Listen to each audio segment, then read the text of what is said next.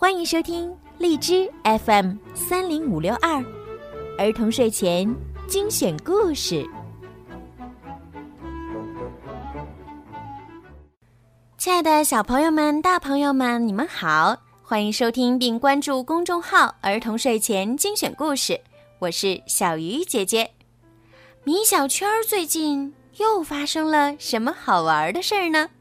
今天呀，小鱼姐姐要继续给你们讲米小圈的故事了，让我们一起来听听吧。米小圈上学记之：我们去野餐吧。十一月一号，星期六。老妈看完我的日记，表扬了我，并提议我们家邀请铁头家一起去野餐。野餐和铁头，这个提议太棒了！我高兴地跳了起来。老妈给铁头妈打了电话，铁头妈很爽快地答应了。我想铁头在电话那端也一定高兴地跳了起来。下午，我们来到了郊区的一个鱼塘旁，支起了烤肉炉子，拿出了各种好吃的东西。不一会儿，铁头一家也赶到了。铁头一看见我就飞快地向我跑了过来。大人们在给炉子生火，我和铁头跑到一边玩了起来。铁头提议玩警察捉小偷的游戏，跑得快的当警察，跑得慢的当小偷。这个游戏不错，我们飞快地跑了起来。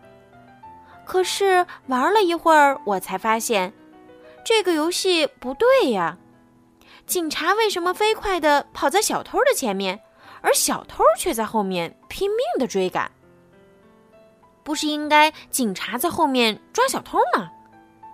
我提出跑得慢的人当警察的要求，铁头拒绝了我。铁头很坚持地说：“不行，反正谁赢了谁就是警察。”第一局我当了小偷，第二局。我没当成警察。第三局，铁头不是小偷。好吧，我承认，这三局我都输给了铁头。呜，跑累了，我和铁头坐在一棵树下喝起了可乐。铁头突然问我：“米小圈，你们学校好玩吗？”当然好玩了，我还交到了一个好朋友呢，他叫姜小牙。虽然他叫小牙，但是他的牙特别大，哈哈哈哈哈哈！铁头笑了起来。哦，对了，还有莫老师对我们非常好，我们可喜欢上他的语文课了。还有肌肉老师，肌肉老师，铁头不明白，其实就是我们的体育老师，他有一身的肌肉块，所以同学们都叫他肌肉老师。嘿嘿嘿，真好玩。我反问铁头：“铁头，你们班怎么样？好玩吗？”我们班一点都不好玩，我也没有朋友，同学们总是笑我。铁头有些难过，低下了他的大脑袋。我突然想到了一个好主意：“铁头，要不你转学吧，转到我们班来，咱们又可以在一起玩了。”“好呀，好呀！”铁头刚要高兴，又难过起来。可是我妈妈是不会同意的。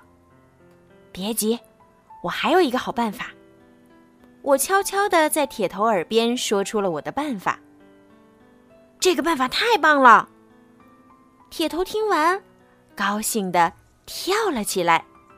好啦，今天的故事就讲到这儿了。究竟米小圈帮铁头想了个什么好办法呢？铁头能如愿转学到米小圈的班级吗？请继续关注儿童睡前精选故事，小鱼姐姐呢会继续为大家讲米小圈更多好听的故事。